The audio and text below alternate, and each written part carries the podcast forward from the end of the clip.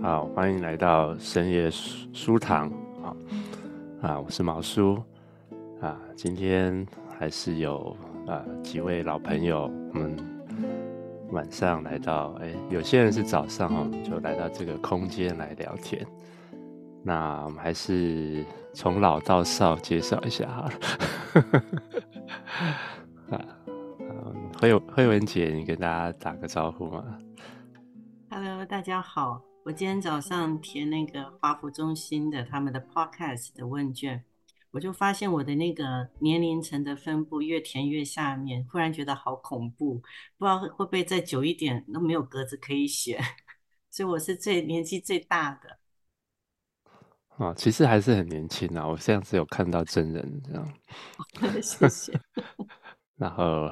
Harry 介绍一下，你们最近有发生什么事吗？你们你们。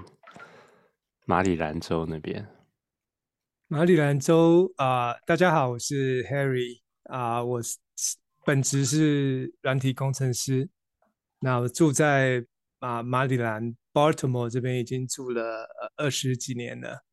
那最近 Baltimore 整个城市都在疯狂的是我们的足球队今年打得很好，所以准备要开始季后赛了，所以现在这个是整个 Baltimore 的大事。就是超级杯那个嘛，我都没有在 follow。对，美美式美式足球，嗯，我都不知道西雅图这个 Seahawk 有没有进，没有，没有，很不关心。抱歉的，没有进。啊，I am okay。啊，我是毛叔哈，大家可能比较熟悉一点。这很好笑哈，我这次去那个营会啊，然后就碰到两个人是，哎，跟他就是聊天啊或什么，然后他说啊。原来你就是那个那个 podcast 的毛叔这样，然后我们有些就还照相一下，这样就是还蛮有趣的，就是 那个网友跟真人的的见面哈，或许之后大家也会有这个机会了哈。虽然本节目不是很红这样子，好，Cindy 在啊，雨红在芝加哥，在寒冷的冬天跟大家打个招呼嘛。Hello，Hello。你们最近有发生什么事吗？就是非常寒冷，现在是零下十二度，十二度 C 是不是？对。OK，是最冷的吗？还是说零下一度 F？度 F 啊、哦，我还不知道怎么换，这个要怎么换算，都搞不清楚。要让电脑换算。嗯。所以都待在家里嘛。但还是要出门啊！今天还是呃，小朋友还是上学。哦哦，OK。呀，哎呦，对，我在西雅图这边，我们前阵子没有到那么，也是蛮冷的。不过昨天没有到很冷，但是它就是刚好在零度左右，那就很麻烦，因为下了很多雨啊，然后晚上就结冰，然后地上就。非常非常滑，我们家那个斜坡上就是真的在溜冰场一样，就是站不住就一直往下滑，这样也上不去，这样啊，就还蛮蛮刺激的这样。寒冷的地方最怕斜坡，就是家前面有斜坡。啊、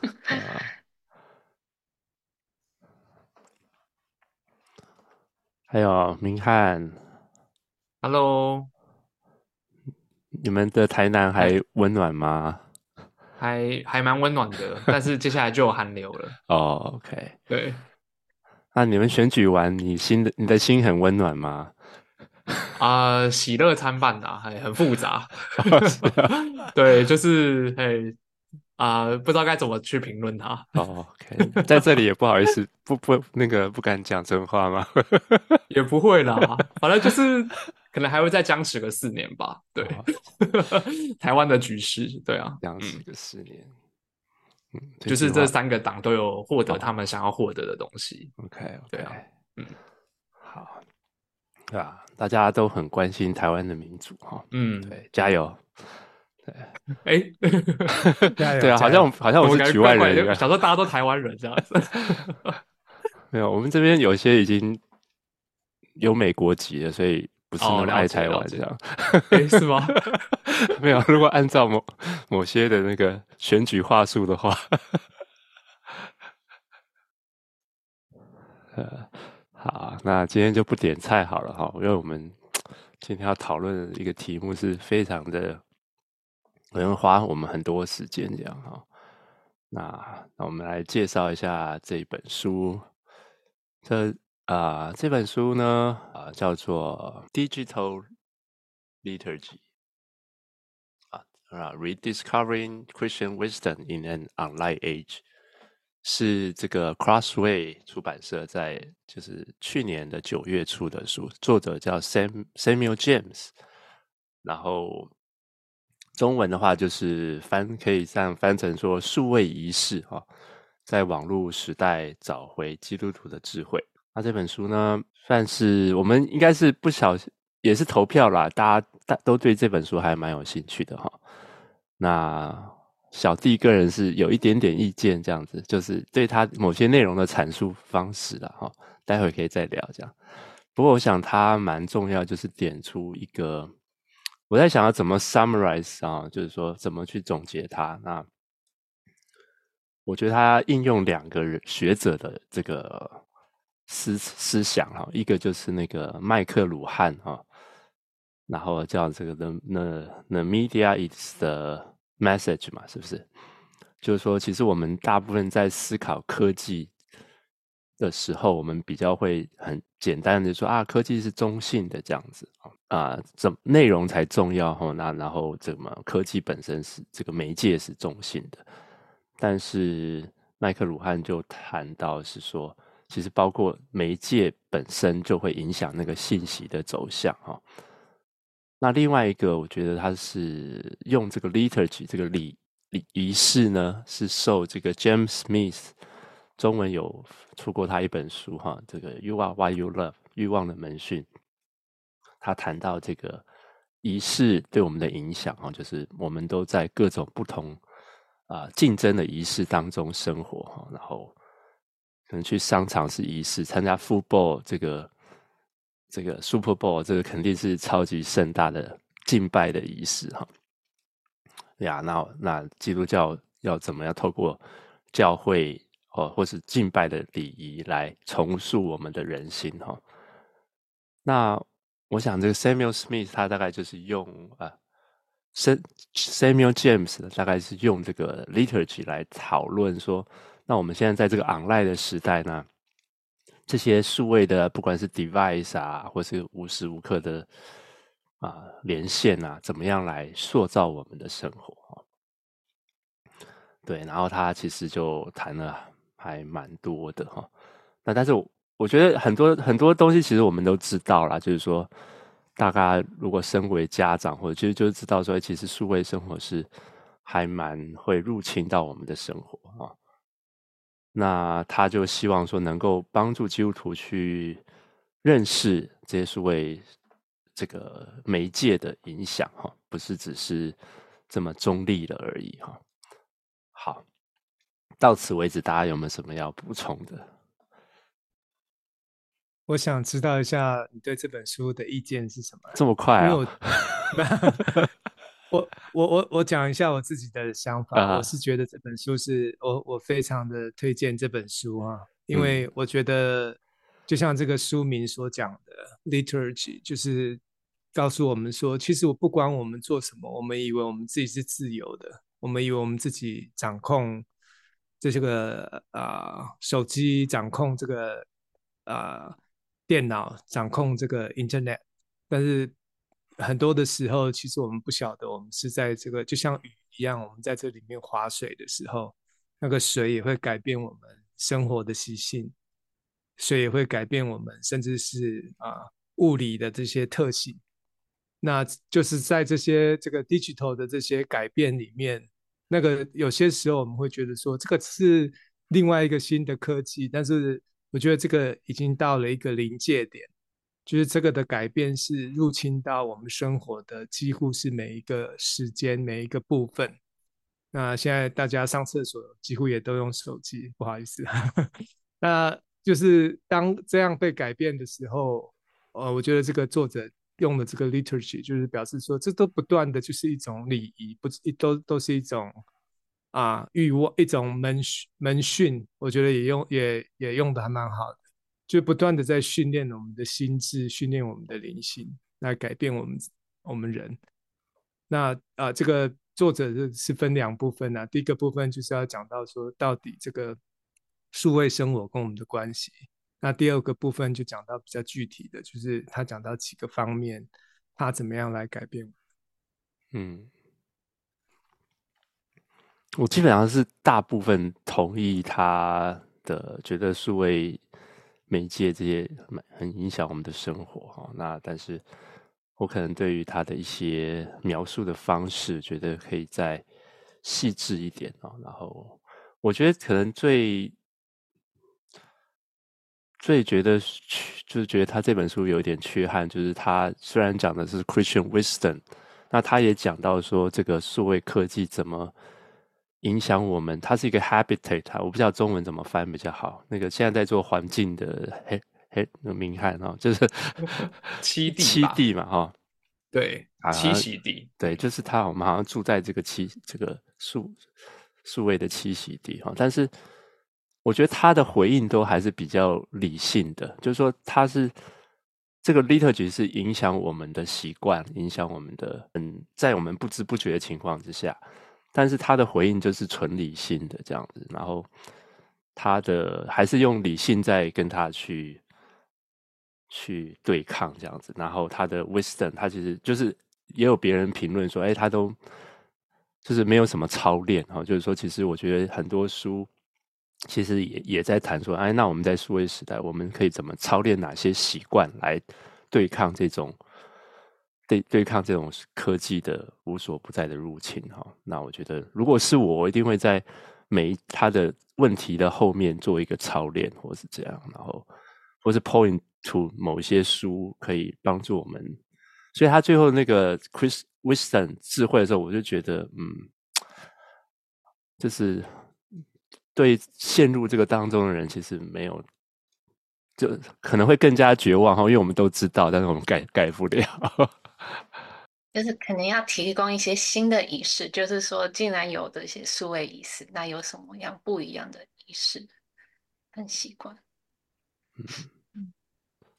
我我自己在看这本书的时候，也是跟嗯乐琪有同样的感受，就是好像因为这些问题大家都知道嘛。然后可是提出来之后，你怎么样真的是可以用比较属灵呐，就是它有一个比较深一点的。可是我就在想说，作者可能他没有办法一一本书里面面面俱到都都谈到，可能他每每一本书可能都有他要着重的特点。那我在读的时候，我是觉得好像跟我们之前读到一些一些书，就是好像我觉得他。现在不管是网络啊什么，我都觉得它都是很强大的在去身体化，就是实体的亲近。那数位科技，我觉得它的确是重塑了我们现在的世界观。那我们的我们基督徒的世界观是从哪里来？然后我们的良知从哪里来？所以我觉得，就像刚刚刚刚那个呃 Harry Harry 讲说，哦，我们连上厕所都在看手机嘛，哈。所以这是一个形塑的问题，所以我们的生包括生活习惯、思想模式各方面，好像都是变成被这个数位的在在在塑塑造我们。那在这个塑造的过程当中，啊，现在很快嘛，很短。那所以基督徒我们应该应该怎么样的去回应？那我在看这本书的时候，我不晓得呃我的领受是不是很正确？我觉得里面整个。看，虽然在讲现在二十一世纪的这个 digital 的问题，可是我觉得好像其实我一直在思想说，在圣经的真理里面，还有圣经一直在对付的，我又觉得好像有在讲到那个诺斯诺斯底主义，其实就是灵性的跟身体的哦，那那种二元性的对抗，嗯，这个是我我里面呃比较思考，对，我们就是鱼嘛，鱼在水里面，然后。也不会感觉到 有水，但是又很需要水。那那现在这个水充斥着我们，那呃，在现今世代的基督徒要怎么回应？我特别印象比较深刻的是书里面他有拿到哦、呃，电视是一个什么样子的？哈、哦，电电视的那时候的时代是一个什么样的资讯传达？啊，我就会去回想，当电视刚出来的时候。当代的那个时候的基督徒会不会也觉得电视啊也是一个很强大的一个挑战。你你那个时候有没有有没有是那种？你是出生就有电视吗？像我哦，没有，我出生的时候 还电视有啦，就是可能一个村子里面一哦，你也是在那个时代哈，大家去 一家人看电视的时代。对对对对对对，所以所以例如像这样子的，它包括电影刚出来的时候，就是基督徒在碰到一些这些情况产生的时候，我会发现我们的回应。是不是就是老是觉得这些东西叫洪水猛兽，然后会采采取一个比较担忧的、紧张的，然后不知所措的那啊，然后但是随着时代的变迁，从这本书的对比里面，好像电视的危害没有 比网络的危害大，就是回过头，但是在更早期一点，可能电影、电视啊、呃，可能那那时代的教会都说哦，不可以看电影哦。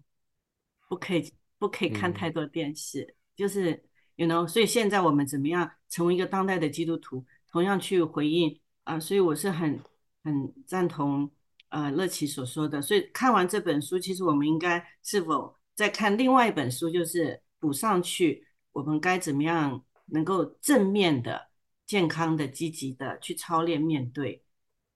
我我我在想哈，他好像有谈到就是网络跟这个。电视这样媒介的一个差别哈，待会 Harry 可能可以补充一下。但我想要，我们可能对于书的内容，我们可以再多探讨一点点。就是他其实在第二部就谈到这个数位仪式的一些问题嘛，哈。那他有五章哈。那我其实没有好好整理啦，但是就是他根据他的这个标题哈，他的。他讲的是，他基本上这这五个问题，第一个是一个 authenticity 的问题哈，就是好像在这个数位的媒介里头，我们会特别表想要表达自我嘛哈。那第二个是 outrage，就是好像在这个啊、网络世界里头，我们很容易生气哈，很容易的表达就是很很愤怒的哈。啊，我们会讲什么网络酸民之类的哈，反正我现在就用标题来，我读过已经忘了。第三个是 shame on you 哈，那他的他讲的是呃，在网络上是不是比较啊，或什么就会让大家有这种比较容易有羞愧感这样子。第四个是，他就讲我们好像在这种整天泡在这种好像要消费内容，然后包括。色情啊，这这些的，是这些东东西都会非常容易就取得哈，然后最后就是一种好像没有意义的哈，不断的在这种里头漫游，然后很碎片化的这样子的一个情况哈。那我想要问问大家，就是说觉得、呃，你觉得网络世界对你们的影响哪里最大，或是哪是哪些是最想改变？但是就有觉得很很难改变的，或者碰到最大的挑战是什么？先从数位原住民开始啊。哎、欸，我我 还差一点。我我高中的时候那个智慧型手机才出现，所以可能也不算很很完整的那个。你知道 BB Call 吗？我没有经历过 BB Call，我是那种折叠式的那种啊，折叠折叠式手机这样啊。对，以前就只能打电话，什么事都不能。那你玩过贪食蛇吗？有诶、欸，以前那种游戏机我有玩过。贪食蛇是 Nokia 里面的那个。哦，对对啊、哦，对对，Nokia 哦，对，有有，还有什么飞机的啊什么的，对。呃，我觉得最最大的影响嘛，我觉得呃，我觉得现在我比较好一点啊。那我以前在大学时代的时候，因为呃，就可能会比较积极的去参与一些社会议题嘛，或者是说会想要了解很多不一样的一些，像是政治的啊，或者是各样的一些呃一些新闻或者是呃评论哦，所以我就那个 FB 就追踪很多个粉专这样子。那但是你会发现说那个很很干扰，就是说你会发现到后来大家其实就没有再好好讨论一件事情。然后资讯是又非常非常的凌乱，然后又没有办法帮助你去整合这个这个世界真正的样子。那但是如果太长的文章，你又没有时间看。对，那那个时候是我突然意识到说，说我好像好像是五五五六年前吧，我就发现说我没有办法耐着性子花个大概十分钟、嗯、读完一篇可能三千字的文章吧。像是什么报道者的文章，我就看不下去。但是我一直我我就一直觉得报道者写的很好，可是每次看到三分之一，我就看不下去了。但是那个才是真正有水准的。以前三千字就不行哦。对啊，所以就是注意力，就是像 他们讲那个，嗯、就是里面书里面讲那个碎片化，嗯，因为你就是很急着，大家都想要告诉你什么才是重要的，但是。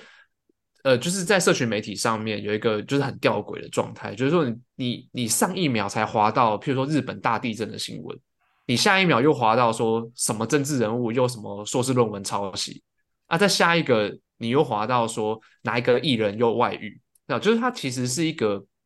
你的心情都还没有整理好的时候，它就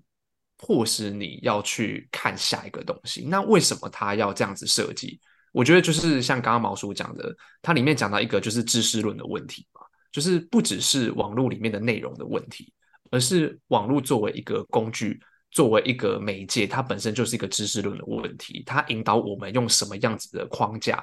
去认识这个世界。那它的框架是什么呢？就是呃，有一有一个比较学术一点的词汇啦，就是叫做在社会学学或者是政治学就会讲所谓的注意力经济。那什么叫注意力经济呢？就是它是一个，它它它它的资本主义运作的体系，就是它不是获取你的劳动力，它是获取你的时间，所以它要榨取你醒着的任何时间，它唯一不能榨取你的时间叫做睡觉。好，所以就是很很很很有趣的，就是说你你现在醒着的时间，任何一秒钟都可以被商品化成广告的收益，因为你只要花越多时间在 IG 跟 Instagram 或 Twitter 上面。广告收益就会越来越多，因为你知道花越多时间，你无论是按赞或留言，你就会激起更多的话题，更多的话题就有更多流量，更多流量对平台来讲就有更多的钱，所以它是一个蛮新形态的一种资本主义的在榨取，不要讲榨取啊，就是在占用，在占领我们的一个时间的状态。就很像是刚刚 Harry 讲，就是我们现在上厕所可能都要滑手机，就是这样子的一个状态。因为你醒着任何一个时间都有可能被转换成平台可以赚取的收益。那其实意识到这件事情之后，就发现说还蛮可怕的。因为无论你追踪什么样子的呃粉砖，或者是你追踪什么样子的评论，你只要多花一秒钟在那个平台上面，你不只是这个你的钱被他们赚走。那个一秒钟的价值，哈，那个我们的呃注意力也很容易涣散掉。那在涣散的状况底下，我们就没有办法培养一个呃更有深度的，或者是一个更贴合这个现在这个世界上我们应该要去关心的事情。我们没有容纳那个空间跟时间去沉淀。对，那那我觉得这个会造成一个灵性上的一个一种侵扰啦。就是你其实是想关心事情的，但是后来发现你无能为力。你很想要去关注什么样子的议题，你很想要知道些什么事情，可是你那个知道却让你没有办法带来那种安心或者是安稳的那种感觉。所以这个就是我我我的一些反思。可以，那我觉得书中里面讲到的都蛮多的。嗯，可以用键盘正义啊，键盘正义，对啊，对啊，其实键盘正义也是也是很耗神的，很耗费心神。对，像像是我年轻的时候，我就是那种专门在网络上跟人家吵架的人。是啊，对，嘿啊，但是就是一个很很火爆的愤青啊。我以前是这样，所以那个有有一段时间，那个校园团体人都有点怕我。对，就是就是会觉得说啊，我就是一个愤青，然后跟我讲到什么什么某某议题，就是会就是会点燃我的那个嘿，点燃我的火这样子。对，那我们待会可以来聊聊到底是什么改变你哦，我们就很有盼望，这样看起来不太像愤青。哦、对，那个之前看一个纪录片，他也讲的很好哈，就是说，因为我们现在所有这些资讯基本上是免费的，FB 什么你都不用买啊，Instagram 这些你都不用买。那但是其实那个问题就是，他们这些公司怎么赚钱呢？其实就是。靠着我们，所以我们就是商品，所以他要想办法让我们最多时间放有花在这个花在这些 App 上面，这样子大家都在竞争我们的时间、注意力。对，那我的确也是有感到类似的情况。我觉得在读这本书的时候，我就一直读不完，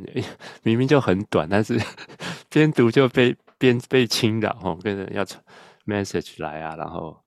对，我就很怀念，哎，以前在读神学院的时候，哇，有有一个有一次有一有一个 project 要读十三本书，哈，就是整天。在在咖啡店里头就一直一直看书，这样哇，那那个专那种专注度，我觉得已经大概回不来了，这样子。Harry 有什么我 自己对你的影响吗？嗯，啊，我觉得那个呃，我第一次感觉到说这个网络会改变我们是就是在很早以前的，在那个时候还是陈水扁第一次竞选总统的时候，在网络上跟人家吵架。但是我后来吵完之后，就突然发现，这是两千年吗？对，我就是那时候还在 BBS 的，对，那时候还要还要 连那个电话连线呢，滴。对，但是我发现我居然可以在美国跟台湾的人吵架，哦、而且我还网络的可怕就在于说，你觉得你赢了，就好像你真的说服了别人，就好像你真的是做了一些什么好的事情，但你后来发现说，其实。那是你在现实生活里面，你是不可，你是不会这样做的。也就是说，网络让你变成了另外一个人。嗯，那啊、呃，不过网络说实在也有它的好处啦。那我啊、呃，从啊、呃、这几年，我有在参与或管理一个这个网络上面的基督教论坛，那我也看到的很多基督徒在网络上面的一些啊、一些啊、行为跟表现。那有的时候，其实我可以看得到，说他们真的是很想用网络这个啊、这个平台来做一些啊、帮基督教说一些话，或者是做一些的事情。可是有的时候，我会觉得说，这个网络的这个平台真的不是一个可以啊、做见证的地方，因为这个有的时候我们真的是要要很小心这件事情。所以啊啊。呃呃当我当，所以我也是觉得说，这本书对我最大的呃帮助，就是至少我把这个事情放在我们的面前，告诉我们说，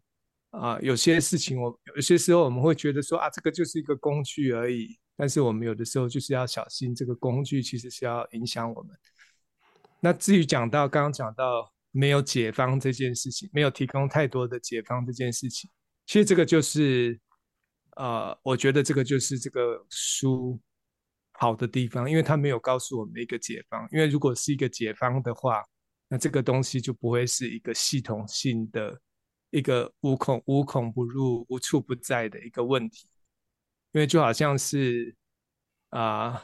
一些特别困难的问题、复杂的问题，有的时候就不只是单纯的靠个人的意志或者是个人的练习。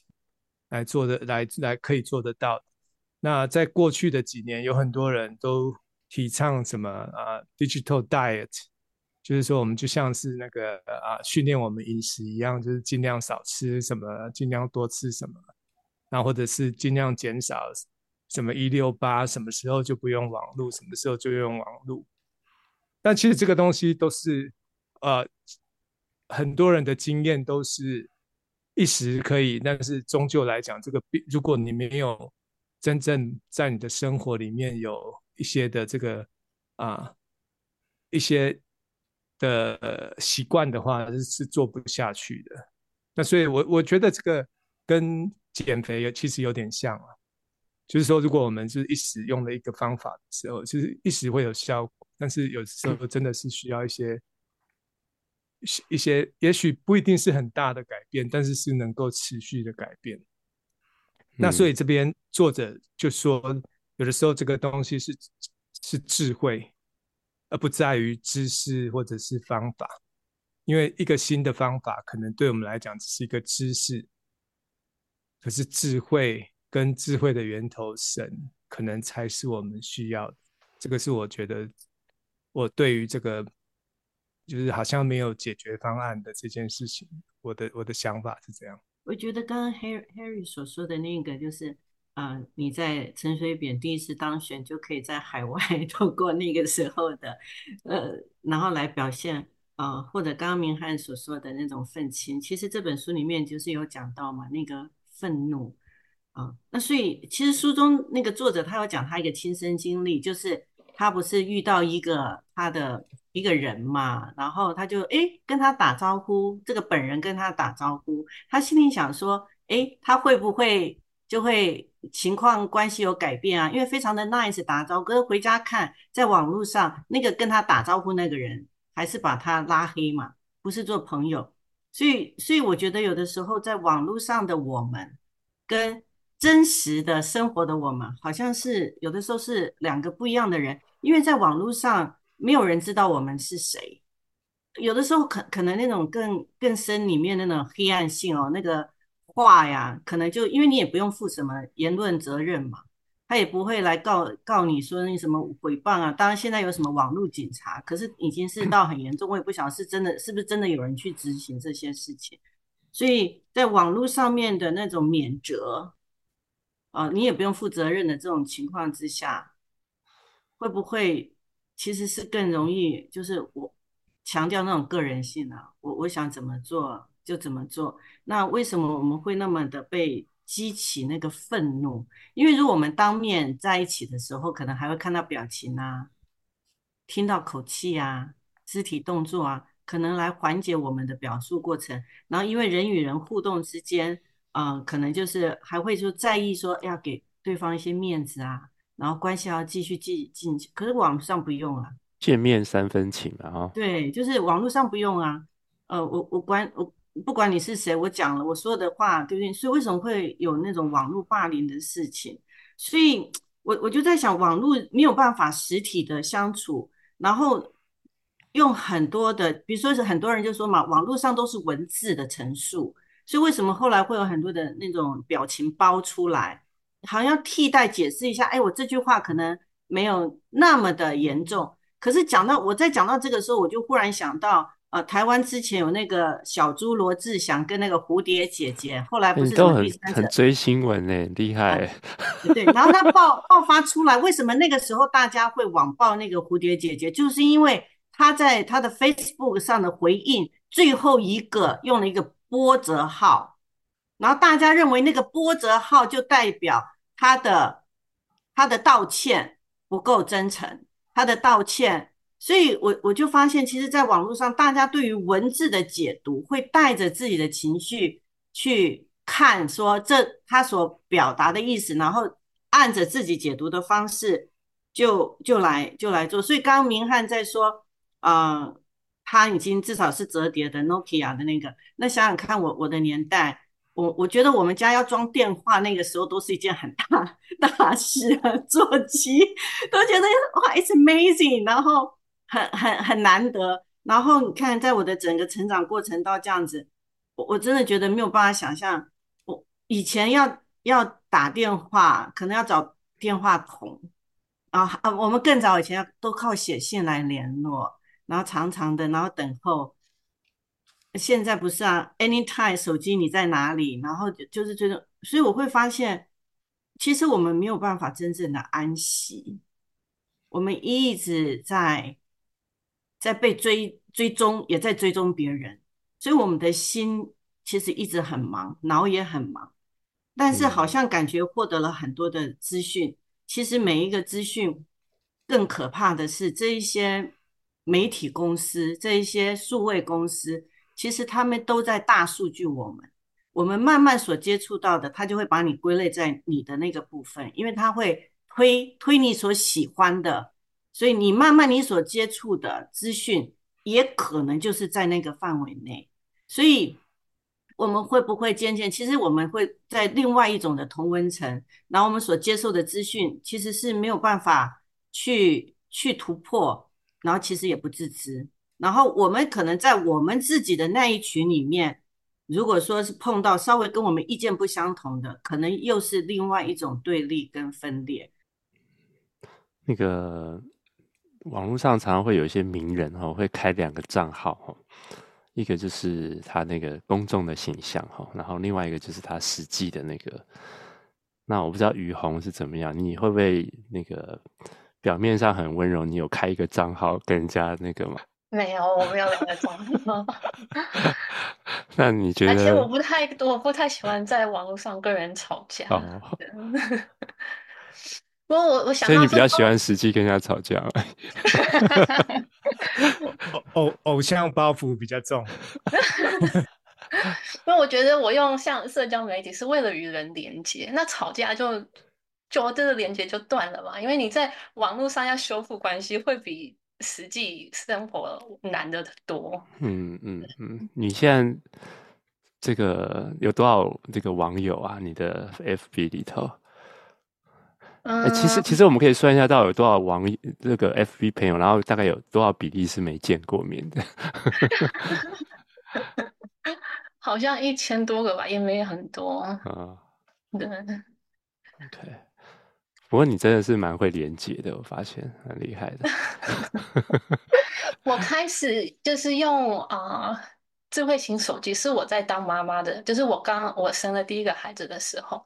然后我觉得那时候，你知道，在芝加哥的冰天雪地生了孩子，你就真的是与与世界隔绝。然后我觉得那时候。嗯、呃，网络啊，社交媒体和手机就成了就是我与外界联系的方式。要不然我带着一个婴儿，朋友来看我，或者是我去看朋友，都很很难。所以我觉得在在那时候，嗯，有了有了手机，让我就是可以在照顾孩子的空隙，还是跟朋友保持连接。嗯，对。然后我我看到这书上讲的很多问题，其实是比较我我觉得是比较跟社交媒体有关。如果你用网络，可是你不用社交媒体，其实你可以避免掉很多这种影响。像我先生完全不用任何社交媒体，他他用网络机就是看 email，然后看新闻，然后有时候上网购物，然后他不做任何其他事情，嗯。所以我就有时候觉得他像山顶洞人，就很多资讯他不会收收到，可是就他也也避开了很多这些嗯影响。嗯，那你觉得你在这些那么多连接的情况下，你的生活会被打乱吗？或是？我觉得也也是有养成一些不太好的习惯，就是有时候我被孩子弄得很烦的时候，我会习惯性的去想花手机放空。就是因为我会觉得说，可能在我的脑海里已经建立说，哎，就是小孩子小的时候，他们讲道理是讲不通的。然后我手机里有一些可以连接的大人，然后会想要从这当中得到一些慰藉。嗯、所以我觉得这个习惯有有养成的，以至于现在他们比较大一些，我有时候也是有时候觉得很烦的时候，就会下意识的想去划手机，然后就是嗯，不管是。看看别人生活或者聊聊天，就会，嗯、呃，有时候就会花太久。可是其实也是，也是可以让我就是缓一下心情的一种方式啊。嗯。哦，然后我觉得其实是会，我嗯，在讲到说这怎么样影响我们大脑，我觉得像。嗯，现在学校都有开始教小朋友，他们叫 social emotional learning。可是我觉得其实是在教小朋友察言观色，因为他们可能注意到现在小朋友从父母得来的互动是比较少的。以前可能他们从父母与父母互动会学习的，像怎么样看人表情，怎么样看人肢体语言的这些事情，现在小朋友是比较缺乏的。他们可能呃，可能电视看多了，或者是父母常常在。分心做其他事情，滑手机，就是连父母和孩子面对面的互动都比较少了。所以现在，然后我们可能习惯性的会用文字，还有一个表情包，就做出一个判断。可是其实你跟一个人实际互动的时候，你是要，啊、你的大脑是在在 process 他的他的表情、他的肢体语言，好，他的这整个环境的各种资讯，你的大脑是在啊。处理这所有资讯之后，你再做出个判断。可是现在我们在网络上跟人家对话，你就呃一串文字，然后一个表情包，然后你就做出一个判断了。因为我们已经习惯性的用很很零碎的讯息来对一个人做判断。然后现在小朋友他们就是学校有开始在教他们说，哦、你面对别人的情绪啊，他们的表情啊，你怎么样的去去理解，还有去回应这些各种。可能网络世界没有的一些讯息。对，我还想要探讨一个问题，就是说，还有就是我自己对于这本书的一个另外一个意见哈，就是说，啊、他好像把数位时代，就是某种程度我同意这个网络时代的这种这个媒介跟过去的媒介有点不同啊，它就是更能够无孔不入啊。那手机就带在身上，那个讯息不断的会响起来哈，但是。那我有有一种感觉，他有点夸，就是说比较啊、呃，把这个问题好像都把这个问题放在数位时代，但我觉得它是一个延续性的，就是说整个、呃、科技的发展，某种程度都对我们有很多的影响。那那大家可以有一些讨论了哈，不见得啊，但是比如说，我觉得像这个，比如说整个工业革命的。这种影响哈，包括我们对于时间的看法哈，我们对于呃，我们就开车或者火车这种飞机对于空间的这种，不是看法，不只是这种，好像就是这种媒介，我们其实它不知不觉的也会影响我们怎么 perceive 我们在这个世界的位置哈。就比如说对时间，好像诶，我们不再觉得我们是时间之之内的。的人，我们都是被时间给在受活在时间之内，我们好像可以管理时间，我们要利用时间，就是好像这个可能在古代是没有这种思维的哈。我们就是活在啊，那没有，因为你没有几分几秒，你无法去计算嘛哈。你就是这个大只能够大概，我跟你约大概 就可能是一整个下午，我也不知道你什么时候回来，但是也无所谓，反正大家时间也没那么紧张啊。但像这种东西，我觉得它也是。很影响我们怎么去活在这个世界上，那但是这而且是很无形的，那所以但是我觉得他好像有点让我感觉他把很多的问题都放在是这个数位时代所造成的，那这是我其中的一个感受啦。那大家也可以讨论看看到底你们觉得这个数位媒体它是不是就是这样，就是。啊，跟过去的媒介它的差别在哪里？明翰，你有没有什么想法？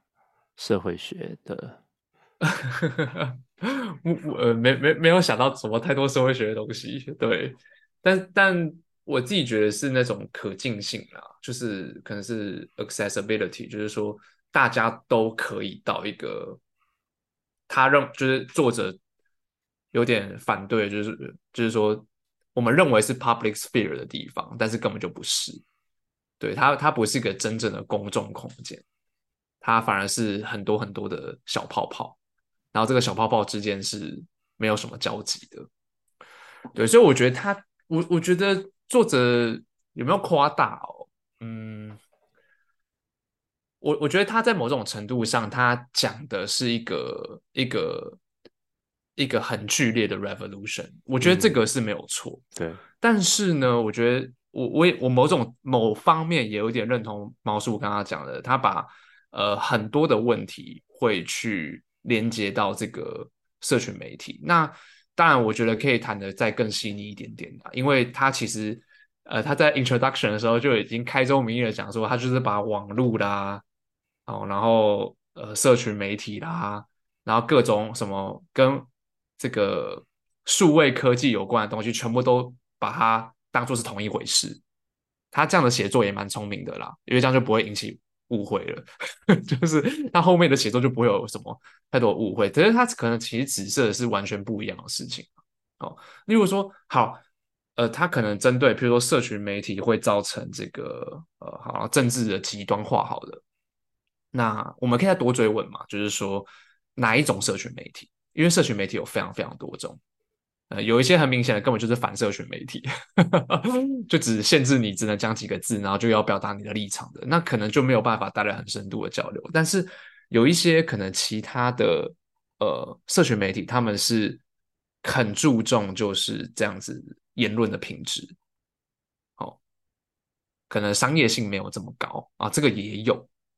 所以其实，在谈这个整个。我们在讲大海的问题嘛，就是好像就是全部都一全部都放在一起，但其实或许啊，我自己觉得我们可以再去深究说，它里面谈的各样的问题，它是在什么样子的情况底下，那样子的社群媒体的环境，它的知识论是什么？因为每一个社群媒体的它的环境，它的知识论都是不一样的。像光是讲最最最简单的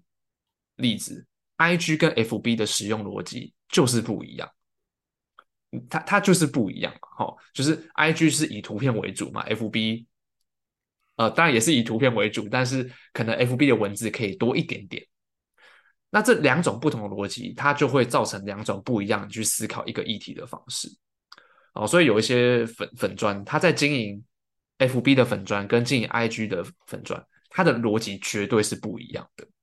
那哪一种逻辑底下会造就？呃，譬如说他说的这个这个极端化的问题，或者是肉搜的问题，或者是过度欲望的问题，啊、哦，那其实不同的社群媒体它的力道都不太一样。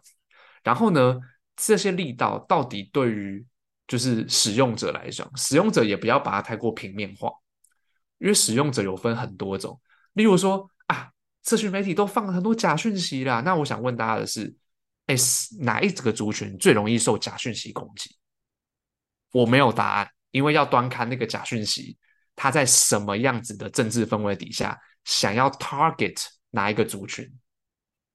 所以，呃，有的时候我我我会觉得说，其实，在谈网络这个时代，它其实就是一个大杂烩。那我们或许可以再跟针对更更细腻、更多层次的方式去去思考，就是说，它在什么样子的状况、什么样子的媒介底下，对什么样子的群体造成负面的影响。它里面举了很多，其实是青少年，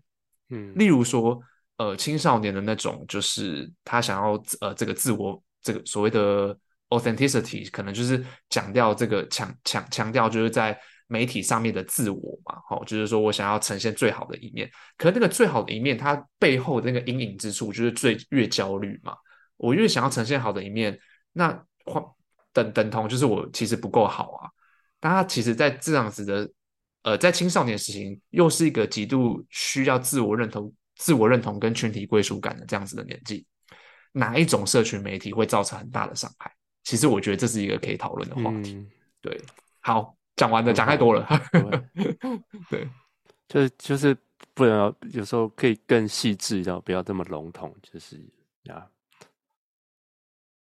啊、我来讲一下好了，因为我是啊、我是做软体。工程师的嘛，所以我是几乎这些呃科技这些 platform 我都很早就接触到，我都算是第一批就已经先进去，先先取好账号，所以啊、所以呃对我来讲，我觉得跟其他的科技不一样的是，这个这一个啊、社群媒体或者是现在新的这个以资讯为主的这个经济资本主义经济学。最大的区别是在于，它有一个正向回馈的机制，嗯，就是它会，它是一个可以不断演化、不断、不断吸取、不断啊、不断进入、不断调整的这个过程。在像以前，比如说我们以电视为例好了，你一定要有一个电视机在那边，而且你当你这个电视机在放给你看的时候。你还要透过什么尼尔逊收视率调查才知道说，啊，他才知道说哪一个是最有效的，然后这他才要再去慢慢调整，说那他需要播放怎么样的，制作什么样的电视剧，弄什么样的东西。但是现在已经变成是一种，啊，今天他如果知道说啊，这个某一个方向的这个啊资讯是会特别打中某一个人的话，他就可以。反过来，他就去鼓励更多的这个创作者来创作同样的东西，同样的长度，同样的事情，然后来马上很快的就可以让你能够你这个人更陷入到里面去。所以，当以前在电看电视的时候，你看到这个新闻很烂的时候，你就关掉电视，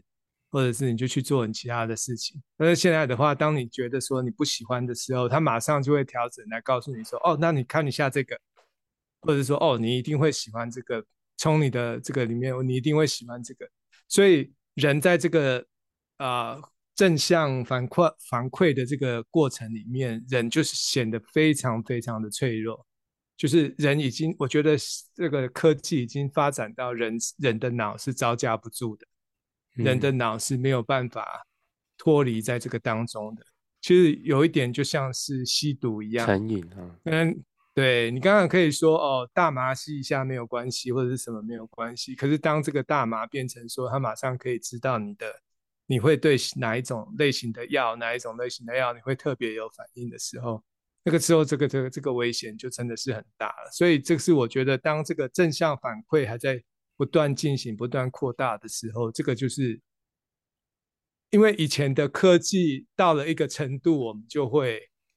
有一个自动的停、自动停止的一个机制。比如说，人不可能呃二十四小时都啊。看书或者是看报纸，人就会累。但是他现在他就会帮助你说：“哦，好，你累了是不是？那我让你看一些让你觉得说你在休息的东西。那 event，但是说实在，eventually 到最后的时候，人还是会累。就是说，我觉得这个数位还是有它的极限。但是在那个到那到达那个极限的之前，那这个人会被完全改变，或者是说被很大程度的改变。”成为另外一种人，那这个就是这个作者讲的这个很大的问题，就是在于这里。对，嗯，当当然好好的地方是，我觉得现在不管美国，不管在台湾，那大家都已经看到了有往这样走的这个倾向，或者是这个方向，所以也有一些从政策上面，或者是从教育上面，或者是从比如说像这本书这样，就是会点出问题。那这个问题，说实在，我也觉得说应该要从很多个层面，包含说怎么样去管制那些啊、媒体、社交媒体公司，他们怎么样运用他们的资料，因为这个资料说实在是我属于我们的，他没有道理说来叫我们要去付出这些这些事情，就像是啊、呃、这个药物也应该被管制一样，我觉得这个。某种程度来讲，政府不能够说，因为这个些这些啊、都是大公司，都是赚钱的公司，然后就完全没有任何的管制。但这个东西是其实是很难的，因为这个不只是美国的事情，不只是台湾的事情，这是国际的事情。对。那我觉得要回应 Harry，就是说，当你在讲的时候，我就忽然思想到，其实现在这些数位科技。它也是另外一种政权，另外一个世界上面一个超越政府、超越嗯，你你就是那种领导能力。因为我觉得可能真的是、呃，特别是在二零二零年之后，比如说 Twitter，他可以说我就把川普的账号给删了，不管川普怎么样，不管他的评论，可能他至少是一个美国总统。美国的啊、可能现在他还在一些 trial 里面啊、在审判，还还至少还要走一个 court，有一个程序。可是当一个媒体的一个世界上这么大的一个一个公司啊、呃，拥有上亿的人，他可以说我把一个以世目前来说一个世界上啊、呃，美国不是很好了，但是至少他现在还是说实在是一个 leader 的情况之下，他可以封杀就封杀，可是没有人可以监督。其实特别要站在一个基督徒来思想，回到圣经里面，其实我们其实真的都在跟一个看不见的属灵的势力在征战。所以当我们在运用这些的过程当中，其实它渐渐渐渐，其实发展成另外一个我们看不见的一个执政掌权的能力。而它最可怕的地方，它在磨塑我们的思想方式方式，哦，它在磨塑我们的生活习惯。而不知不觉的当中，我们可能就渐渐被牵引。我觉得在书中，它里面哈，他我觉得他用一个非常激烈的，他就是觉得说我这个数位科技，他说这数位就是像色情嘛，就是像像色情一样。那它里面有有提到一个人，他他的那个他 quote 一个人叫 is noble，他他 quote 他他里面是讲说，他说好像色情作品就是把人好像变成是一个宇宙中心。然后感觉就是我想要做什么，我有我有各样的自由，可以透过这个上面我自己的一些呃想象啊、幻想啊，有的自由。那当我看到这一段的时候，我我就觉得真的就让我回到那个创世纪，其实最起初的那个诱惑，岂不就是人想要像神一样吗？这些假的掌权者哈，就是表面上看起来给我们很多自由哈。那我们上网很自由，但是其实有可能他其实我们是被奴役的哈。那其实是这种圣经里头讲这种不是上帝的掌权者所带来的一些问题哈，就是其实背后也是一种奴役啊。对，那我们到底怎么样得到真正的自由呢？我们可能可以下一集再多谈哈，就是到底我们怎么去面对这个。就是，毕竟我们还是要有一些 wisdom 哈，就是虽然他的问题是这么多哈，那在这个之前，大家还没有什么要说的。但我我觉得我自己是还看到蛮多的好处啦，就是数位时代。但我我自己一个感觉是，一个是主动跟被动的一个差别哈。假如我们很被动的使用网络，我们真的就很容易被他带着走哦。那但是如果我们是主动的话，那网络的确也给我们很多可能新的可能性啊。对，像我们这样子的 podcast 的或是录音，就是在二十年前、五年前、十年前，其实可能都没有这么不太不太有可能哈，这是无法想象的情况哈。那我觉得我也是透过这个网络的原因，就是交到蛮多朋友，就是可能。在过去没有那么容易交交到的，那我觉得也的确也也有有机会发展到一种蛮深刻的友谊哈。当然还是要有这个实体的见面是是是必要的哈。呀，但是我们之前就讲嘛，其实诶，这其里面其实全部都是我的网友啊，最初我都不是先从实体见面的哈，而是我们先在网络上有聊过，然后我们之后。才去跟大家有见到面，还其中我跟这个明翰跟 Harry 还没见到面，这样子啊，慧慧文姐是前两天才见到面的这样子，所以呀，所以我觉得也不是没有盼望了哈。好像每个时代都会有一些好像无法逆的一些改变，就像新约时代。犹太人其实一开始也是非常抗拒整个希腊化文化的这种影响，好，语言上的、文化上的，然后生活习惯上的这种的影响，啊，有些甚至是那种敌视、抗拒的。可是后来新约圣经是用希腊文写的，就是你可以看到说这个影响有多大，就是连他呃圣经书写的语言都都从希伯来文变成希腊文了，就可以看到说这种希腊化的影响对于第四纪是非常。巨大的一种改变。那他们一方面是，我觉得新约圣经一方面有有在颠覆这当中的一些改变，可是他同时也是在用，嗯，这些改变所带来的那种普及化，让福音是可以传播的。所以我觉得他一方就是不是全然接受，可是也不是全拒绝。当然，有些犹太人是要与世过与世隔绝的生活，因为我他们就想完全断绝这些影响，好，就到死海。古卷的那种群体一样，就是去去去沙漠里生活，可是也我觉得也不一定是那样子。像耶稣也是在这样子的一个环境当中，嗯，活出他的不一样的生活，不一样的使命，在一个就是罗马帝国政权下，然后有就是整个希腊化的一个环境下，还是用这样子的一个环境活出啊、他的讯息来。所以我觉得我们可以也是在我们现在这样的环境，我觉得也是也是不可逆的啦。可是怎么样在这样子的一方面抗拒它的一些影响，可是一方面也是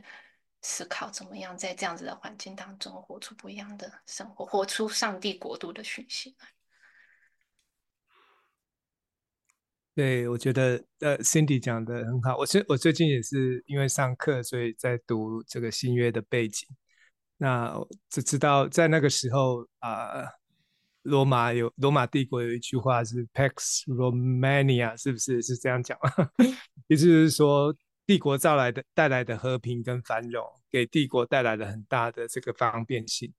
那就像 Cindy 刚刚讲的，像保罗的这个 travel，如果没有这些的话，是根本也是不太可能的。那包含这些书信的传播，这个都是都是不可能。但是保罗的书信啊、甚至是啊启示录里面，他也是都是在不断的在讲说这些的呃帝国的这些好处，不代表我们要敬拜帝国，不代表我们这些帝国是好处是啊、价值中立的，因为它中间它还是有对权力的崇拜，对啊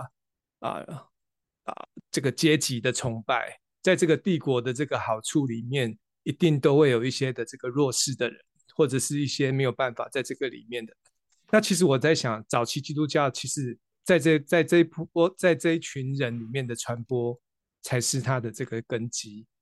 所以今天我我就是也看到这个教会也在想说，怎么样去拥抱 AI，或者是怎么样用 AI 的时候，其实我觉得我们也需要有这个这方面的智慧，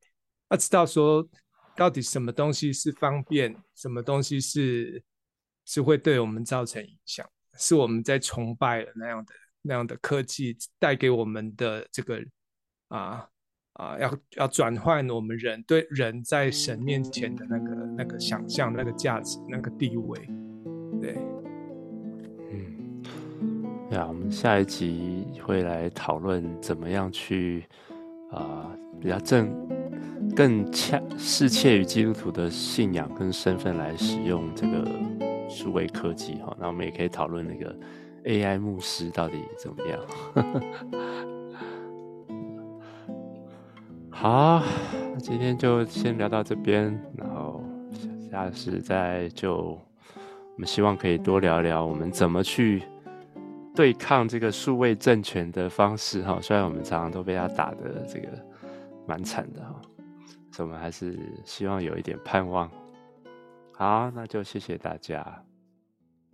大家再见。拜拜，拜拜。